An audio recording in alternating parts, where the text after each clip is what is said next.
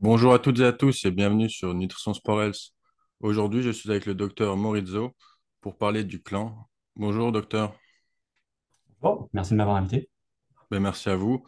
Ce que je vous propose de faire, c'est euh, dans un premier temps euh, vous présenter et euh, ensuite nous parlerons donc du sujet du jour qui est le clan. Très bien. Euh, alors, je suis le docteur Morizot, je suis médecin nutritionniste au centre hospitalier Annecy-Genevois. Donc, c'est euh, euh, l'hôpital, le service public sur Annecy et Saint-Julien-en-Genevois, qui est la banlieue côté française attenante à Genève. Voilà. Je suis nutritionniste à plein temps. On a, on a la chance d'avoir une belle équipe de nutrition sur notre établissement. Je suis responsable d'une UTNC euh, depuis six ans maintenant. Euh, et président du clan, puisque on le verra, hein, c'est le clan et, les UTN regroupent des missions qui sont très, très, superposables d'une manière générale. Voilà. Notre équipe, c'est une unité transversale. On n'a pas de lit, on est, plutôt chez les autres. Euh, avec surtout une, une, valence dénutrition, nutrition artificielle. Et puis, euh, on a aussi une expertise en troubles du comportement alimentaire. On traite euh, désormais pas mal de patientes avec de l'anorexie mentale sur notre établissement. Voilà, c'est, c'est à peu près ça notre quotidien. Et donc, pour revenir sur le clan, est-ce que vous pouvez nous en dire un peu plus Qu'est-ce que c'est euh, Depuis combien de temps euh, ça a été créé euh? le, clan, c'est quelque chose qui, c'est un mot maintenant, ça c'est un acronyme qui, qui a un bout de temps, hein, puisque c'est apparu en réflexion vers 1997, où le docteur Bernard Guigrand avait remis un rapport aux instances sur l'alimentation à l'hôpital. Un rapport qui faisait un, un état des lieux très négatif euh, de l'état de l'alimentation à l'hôpital, euh, avec en résumé euh, quelques grands constats. Le premier étant que la dénutrition était quelque chose de très fréquent, mais malheureusement mal connu et mal dépisté. les gens ne la repéraient pas et n'en voyaient pas le niveau de gravité. Il y avait une tendance à la banalisation. Il y avait en, conséquence très peu de médicalisation euh, de euh, cette problématique, euh, qui était vue comme un symptôme transitoire qui allait passer. il n'y avait pas non plus de responsable identifié de ce problème de la dénutrition. Et c'était un peu le problème de tout le monde. Et le problème de tout le monde, c'est malheureusement le problème de personne. On peut toujours refiler euh, cette responsabilité à son voisin. Et donc, il y avait assez peu d'actions qui étaient mises en place. les services de restauration étaient assez peu acculturés euh, à la dénutrition. Il y avait dans les établissements des diététiciens, mais euh, malheureusement sans appui médical la plupart du temps, avec un niveau de formation qui n'était pas forcément à la hauteur de l'enjeu réel. Et ça, ça a été on ne cesse de le redécouvrir, et, euh, donc un, pouvoir d'action euh, assez peu important. Voilà. Sans compter que les diététiciennes n'étaient pas non plus euh, très nombreuses. je mets au féminin parce que c'est beaucoup de, c'est un monde très féminin, la diététique. mais il y, a quand même des hommes. Mais elles étaient la plupart du temps assez peu nombreuses. et donc pas dans une posture de, puissance pour faire changer, euh, pour faire changer les choses. Euh, donc, à l'issue de ce rapport, il y a des expérimentations qui ont été faites, des premiers clans qui ont été créés dans des gros CHU pour essayer de fabriquer une dynamique. Ces premières expérimentations, elles ont vraiment démarré à partir de 2001 et elles ont été monitorées par les instances hein, pour voir qu'est-ce qu'on pouvait en obtenir. Les premiers résultats ont été assez décevants euh, malheureusement, dans, le sens où euh, euh, deux ans plus tard, il, restait encore à peu près le même constat, à peine moins pire, qui était pas assez de diététiciens, des diététiciens pas, pas assez reconnus dans, dans, leur expertise, une restauration qui, dont l'offre progressait assez peu. Et on aurait pu penser que, fort de ce constat, l'expérimentation allait être arrêtée en se disant c'est un mauvais, c'est un mauvais schéma, une, ça n'avancera pas. Et c'est pourtant l'inverse qui s'est passé. C'est-à-dire que euh, la conclusion a été que euh, le clan avait toute sa raison de vivre, euh, que c'était une instance importante, qu'il fallait par contre mettre plus de moyens, que c'était qu'une question, qu'une question de moyens. Et donc, eh ben, c'est un format qui, qui, qui, a été promu à partir de, de, 2003 comme étant euh, quelque chose de souhaitable, voire même indispensable pour euh, les établissements d'avoir un clan. On a essayé de doter ces clans euh, d'un peu plus de pouvoir avec des textes qui insistaient sur son importance, l'importance d'une bonne alimentation, l'importance de la prise en charge de la dénutrition. Les clans ont été mis sous l'égide des CME, les commissions médicales d'établissement. L'objectif, c'était de lui donner plus de visibilité, euh, que euh, le responsable du clan est un vrai micro et un vrai auditoire euh, pour alerter sur la dénutrition, pour acculturer tout le monde soignant au, dépistage et à la prise en charge de la dénutrition. Donc, c'est, ça a été fait comme ça. Alors, la problématique principale des clans, c'est que, à mon sens, ça reste une instance de lobbying. C'est-à-dire que euh, les, gens qui vont composer le clan, qu'est-ce que c'est? Eh ben, c'est essentiellement euh, euh, les, bonnes âmes, les volontaires qui sont déjà acculturés à la problématique et qui veulent que ça change. Le, clan en lui-même n'a pas de pouvoir décisionnel particulier. C'est-à-dire que, en, tant que responsable du clan de mon établissement, je ne peux pas imposer, euh, à euh, mon responsable restauration d'acheter un produit plutôt qu'un autre. Euh, de, je ne peux pas imposer à un directeur de mettre plus d'argent sur la table. Donc, c'est vraiment une instance de lobbying, c'est-à-dire des gens acculturés à ce problème qui vont essayer, avec leurs petits bras, de faire bouger les choses. D'un établissement à l'autre, eh ben, la composition du clan, elle va varier énormément, parce qu'elle va, elle va dépendre des forces en présence. Vous avez des clans euh, où euh, systématiquement un représentant de la direction est présent, et des clans où vous n'en trouverez pas parce que euh, ça n'est pas encore vu comme quelque chose d'absolument indispensable. ça n'est pas tant que ça une priorité. La plupart du temps, dans les clans, vous avez les responsables de la nutrition, euh, qui peuvent être soit euh, euh, uniquement un service diététique, soit une organisation en UTN, ce qui est un peu l'organisation royale à, l'heure actuelle.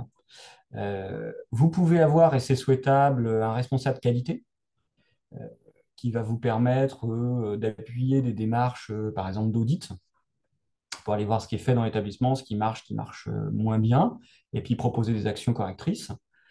Vous avez tout intérêt à avoir le responsable restauration, parce que le premier soin nutritionnel d'un établissement, euh, c'est le plateau repas.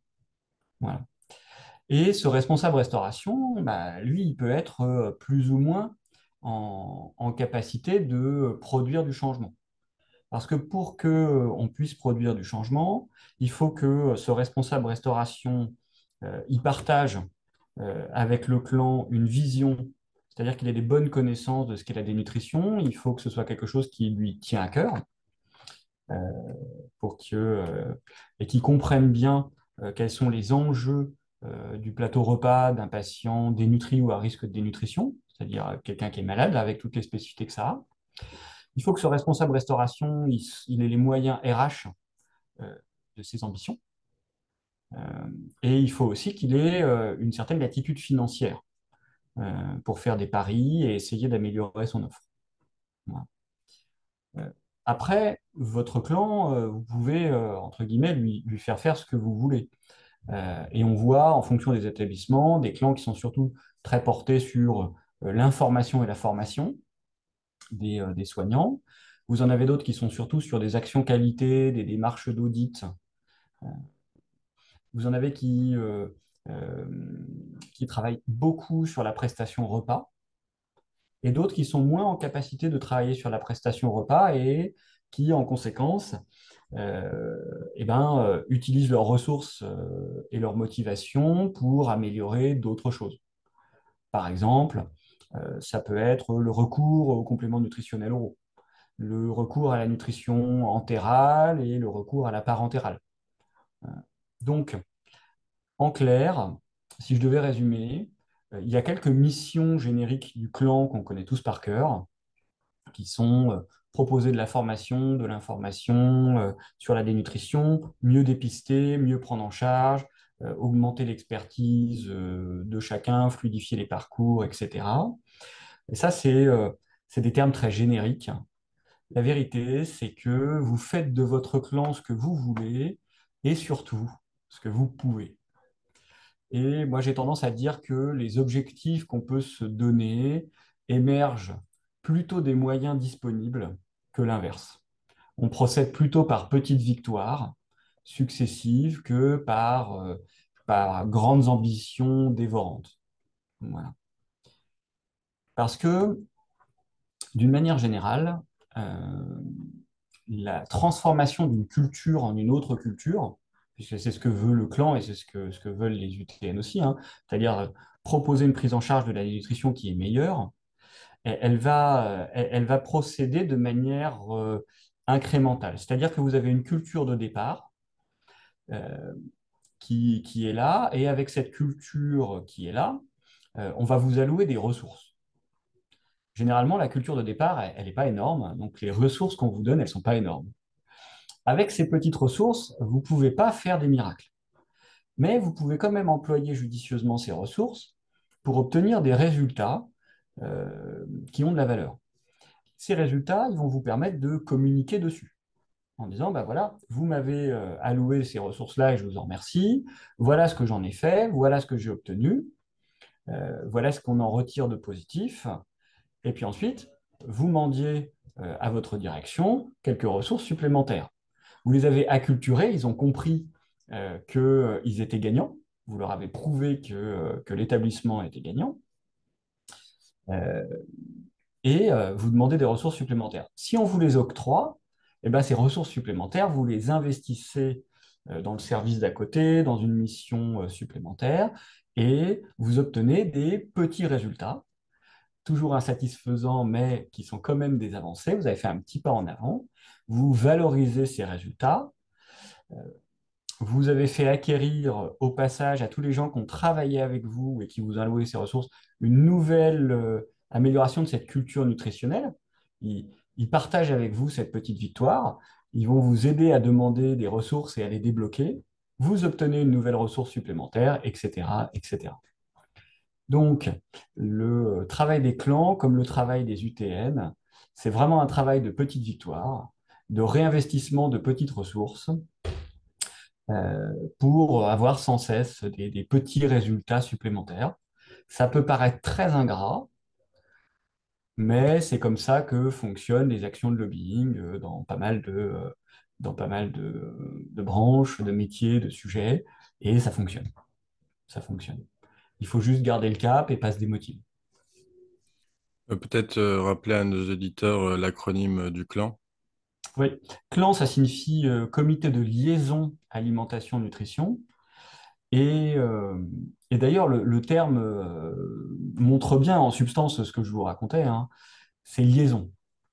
En fait, euh, une bonne partie de l'efficacité d'un clan va dépendre de votre capacité à faire de la liaison entre des gens qui sont de, de- de cultures différentes et, et qui, qui voient la même problématique que, que vous sous un angle différent. Pour un nutritionniste ou un diététicien, l'important, c'est euh, de nourrir au mieux le malade.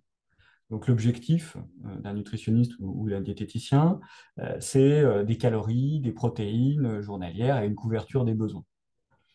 Un responsable restauration, lui, il veut la même chose, il veut bien aller dans votre sens, mais ce qu'il va surtout regarder, c'est les moyens RH à allouer à la problématique, parce que c'est lui qui, qui, doit ventiler ses cuisiniers sur les différentes missions. Et puis lui, il va voir aussi le portefeuille, c'est-à-dire combien on lui a alloué de ressources financières et qu'est-ce qu'il peut acheter avec ça. Voilà. Si vous avez un directeur dans votre clan, il va être aussi très partant pour améliorer les choses, euh, mais lui va surtout veiller aussi à ce que les actions que le clan veut mettre, euh, en place euh, ne perturbent pas l'activité de soins. Parce que si dans votre clan, vous dites on, on, veut fabriquer un goûter systématique pour tout le monde, parce que ça lutte contre la dénutrition, c'est très bien, et que vous partez sur la fabrication d'un goûter à 16 heures, eh ben, il faut savoir que ça fabrique un tour d'aide-soignant supplémentaire à 16 heures. Euh, Ce n'est pas une petite action à mettre en place. C'est quelque chose qui modifie profondément toute l'architecture euh, quotidienne du soin. Donc, le clan, il, tire, sa, il tire sa puissance de la capacité à lier euh, et à concilier toutes, ces, toutes ces problématiques. Et quand un clan n'avance pas, eh ben, c'est généralement que euh, soit cette liaison ne parvient pas à se faire par défaut de culture, c'est-à-dire tout le monde ne partage vraiment pas la, la, la même vision de ce qu'il faudrait faire, ou alors euh, quelqu'un a un paramètre qui est trop bloquant.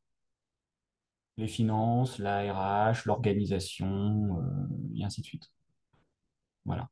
Et là, bah, il faut savoir contourner le problème pour quand même continuer d'améliorer les choses là où elles peuvent être améliorées. Et donc, pour résumer, donc chaque euh, gros établissement a son propre clan qui est composé euh, d'une équipe euh, pluridisciplinaire. Donc, médecin, diététicien, chef cuisinier, directeur d'établissement potentiellement. Mais est-ce qu'il y a une liaison du coup entre les différents clans d'établissement ou c'est très restreint à chaque établissement? Alors, encore une fois, euh, c'est très variable d'une région à l'autre. Euh, moi, j'ai l'immense chance euh, d'être entouré d'établissements des tailles à peu près comparables à la nôtre et qui ont aussi des organisations qui sont bonnes avec des clans qui sont des clans forts et des UTN qui fonctionnent. Donc, il y a déjà du dynamisme local et euh, en plus, on s'entend bien, donc on, a un interclan où on se réunit, euh, où on partage notre dynamisme. Euh, on, se tire un petit peu la bourre à montrer, à, montrer à, nos, collègues en face que nous, on a réussi à faire. C'est un peu la, la, saine compétition chez nous, et c'est ça, qui est, pas mal. moi, je dis toujours, euh, Federer ne serait jamais devenu Federer s'il n'avait pas rencontré Nadal. À un moment donné, euh, euh, vous pouvez être très en amitié avec vos homonymes dans un autre établissement et pourtant vous tirez la bourre vers le haut. C'est la saine compétition qui nous motive tous. on a tous à cœur de montrer aux collègues notre dynamisme et nos, réussites. On se fait piquer au vif par les réussites des autres et on a toujours la gentillesse de, partager euh, partager nos, les méthodes qui nous ont permis le succès. Euh, euh, on, partage des, des protocoles qu'on a, mis, a mis à jour. On partage des, des formations.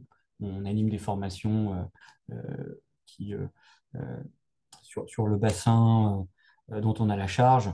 Et, voilà.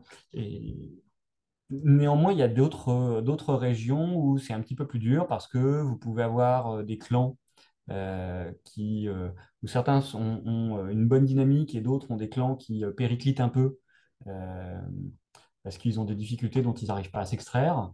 Ça peut être plus dur quand vous avez un établissement, un établissement support, c'est-à-dire un gros établissement énorme entouré de tout petits établissements, parce que ce qui va être faisable par cet énorme établissement, eh ben, ça ne va pas forcément être facile à transposer dans des tout petits établissements qui ne disposent que d'un ou deux diététiciens.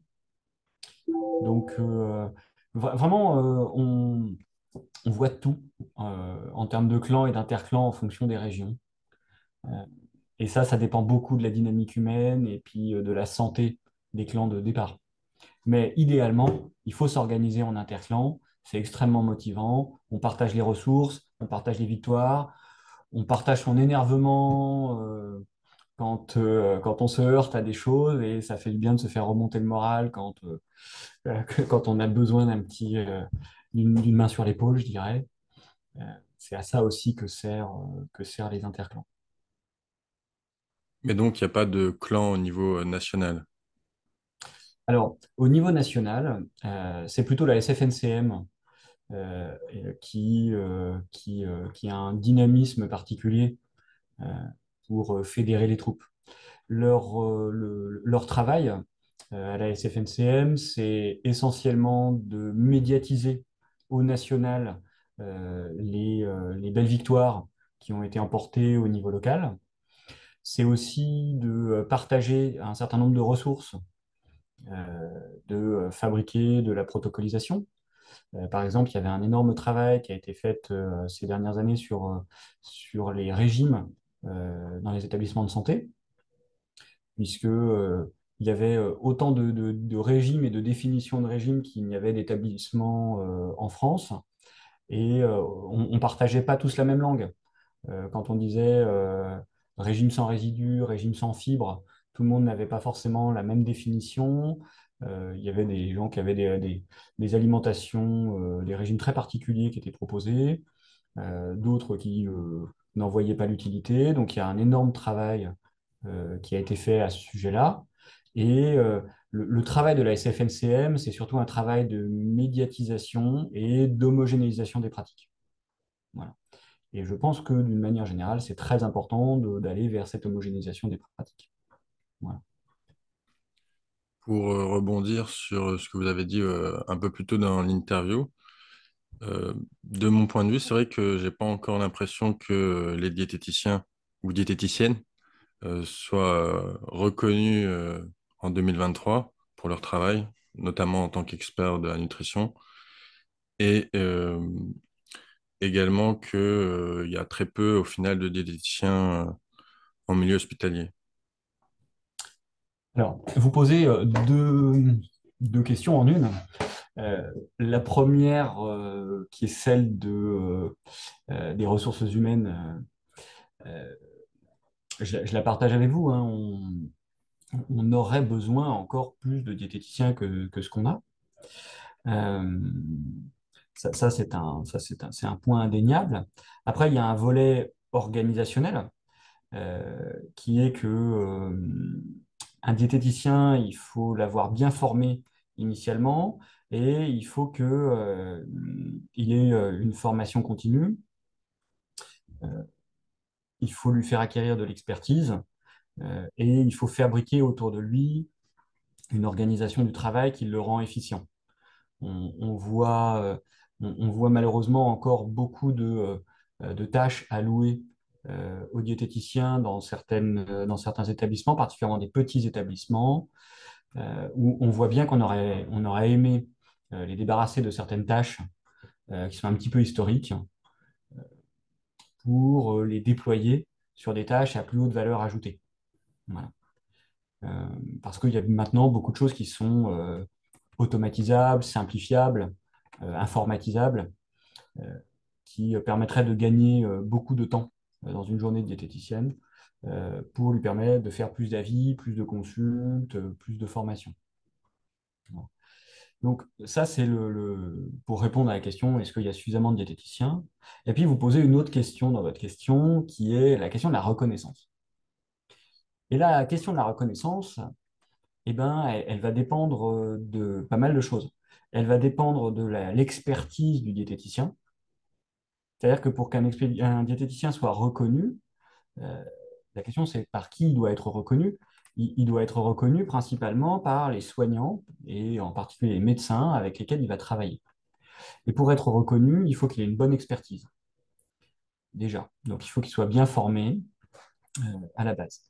Il faut qu'il ait des appuis aussi, c'est-à-dire que quand il est en difficulté, il faut qu'il puisse échanger avec, euh, avec un expert. Et, euh, et c'est là qu'on voit l'utilité des UTN, les unités transversales de nutrition, qui ont un chapeautage médical euh, par un médecin nutritionniste qui va pouvoir aider à débloquer les situations des situations un petit peu épineuses ou complexes. Et puis le, dernier point, c'est la capacité de communication du diététicien. Le, diététicien, c'est quelqu'un qui, qui sort des bancs du BTS avec un bac plus 2, qui débarque généralement un peu avec perte et fracas dans un milieu du soin qui est très complexe, et qui va avoir comme interlocuteur un médecin qui en connaît un rayon sur la pathologie, qui a parfois beaucoup plus de bouteilles. Et il n'est pas forcément facile de faire reconnaître son expertise, de bomber le torse et de s'imposer quand on est diététicien. Donc, derrière la question de la reconnaissance, il y, a, beaucoup de choses. il ne suffit pas d'avoir des ressources. Il faut empuissancer ces ressources, à la fois euh, à la fois sur le versant euh, formation, sur le versant euh, soutien et sur le versant communication. C'est pour ça, par exemple, que nous, dans notre établissement, on, fait en sorte que les diététiciens animent beaucoup de formations. nos diététiciens forment les aides-soignants, forment les, infirmiers, forment les internes des services ça permet euh, très rapidement de mettre le diététicien dans une posture de sachant, dans une posture d'expert, et ça facilite énormément euh, le, dialogue euh, entre le diététicien et l'équipe ou le service dont il est référent. Donc il y a, beaucoup d'enjeux humains dans la nutrition. Ça, c'est vraiment quelque chose qu'il faut, qu'il faut avoir en tête. Il ne suffit pas de dire aux autres ce qu'ils doivent faire pour que ça se fasse. Pour revenir sur euh, la question de la reconnaissance, je parlais aussi de la reconnaissance du grand public, notamment, qui est beaucoup influencé par euh, des coachs sportifs, euh, des nutritionnistes non agréés. Alors là, vous me lancez sur un sujet émotionnel sur lequel je pourrais tenir des heures et des heures. non, très, très succinctement, on, vit dans un, dans un pays où, euh, où l'obésité euh, est euh, le principal problème que, les, le grand public connaît. énormément de, choses ont été faites ces, dernières années, et, on peut le saluer, sur l'obésité, mais ça a beaucoup invisibilisé la problématique de la dénutrition, qui est encore un mal inconnu du grand public et même quand il est connu, qui est encore euh, sous-estimé dans son, impact dangereux euh, sur, euh, sur, sur les malades. C'est difficile pour un, pour un pays qui se pense riche d'admettre que des gens décèdent de dénutrition c'est quelque chose qui est encore, euh, qui est encore mal connu et, euh, et c'est euh, noyé, c'est noyé dans,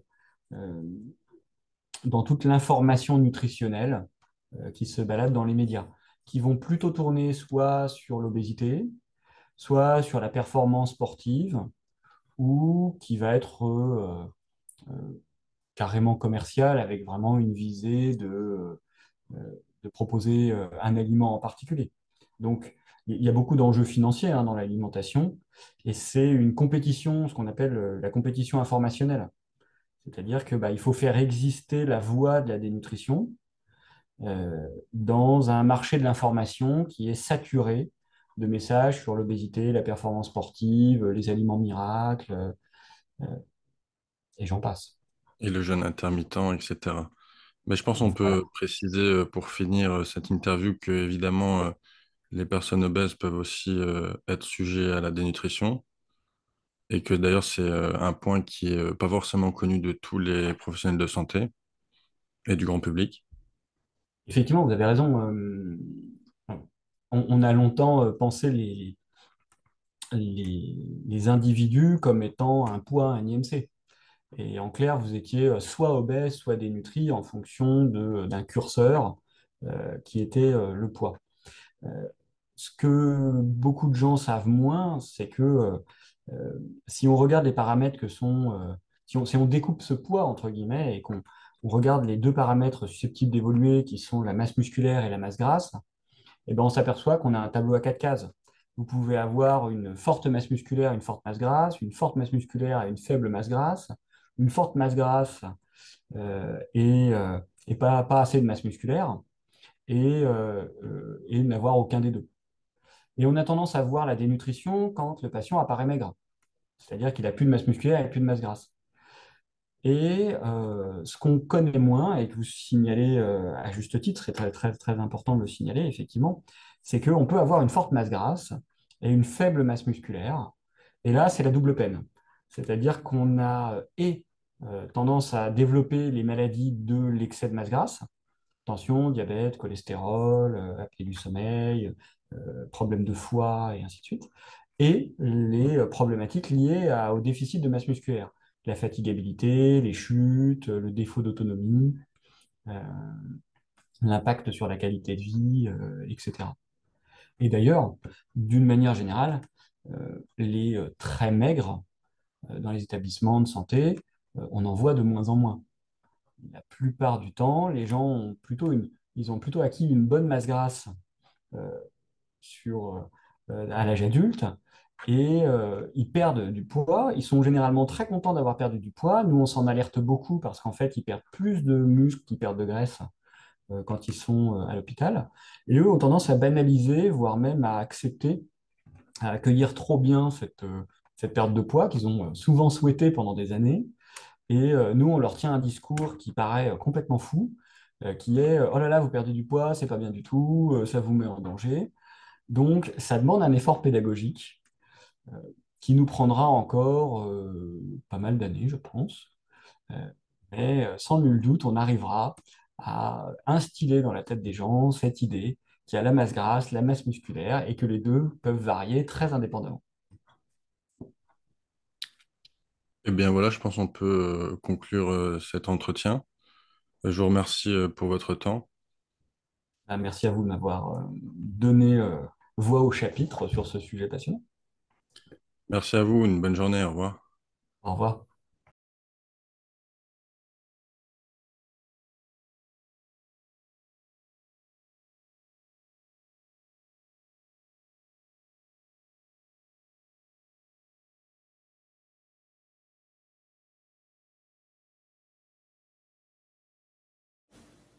Si vous avez apprécié ce podcast avec le docteur Morizot sur les clans, N'hésitez pas à mettre un petit like et à partager ce podcast autour de vous.